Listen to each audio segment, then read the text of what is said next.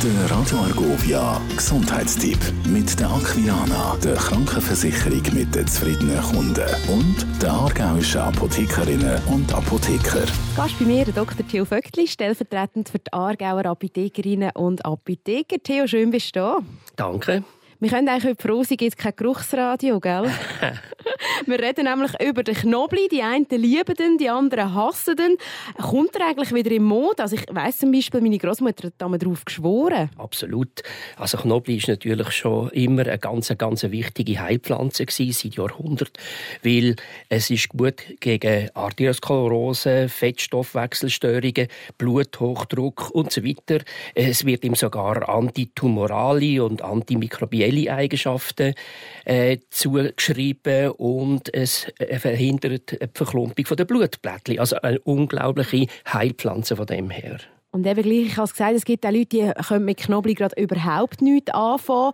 Wieso wird er heute nicht mehr so geschätzt? Ja, also weißer Knoblauch macht einsam, weil er enthält so Schwefelverbindungen und die, Schwefelverbindungen werden über den Atemweg und über die Haut als äh, Schwefelwasserstoff ausgeschieden.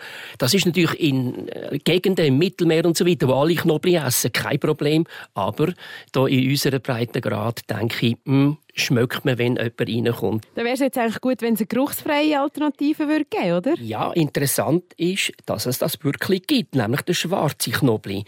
Der schwarze Knobli ist nicht eine eigene Pflanze, sondern der weiße Knobli wird fermentiert und die Schwefelverbindungen werden umgewandelt in stickstoffhaltige organische Verbindungen und die sind nachher schwarz von dem her.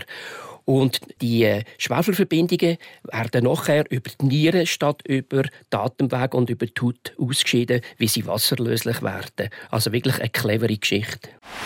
Der Gesundheitstipp mit der Aquilana, der Krankenversicherung mit den zufriedenen Kunden und der aargauischen Apothekerinnen und Apotheker. Radio Argovia.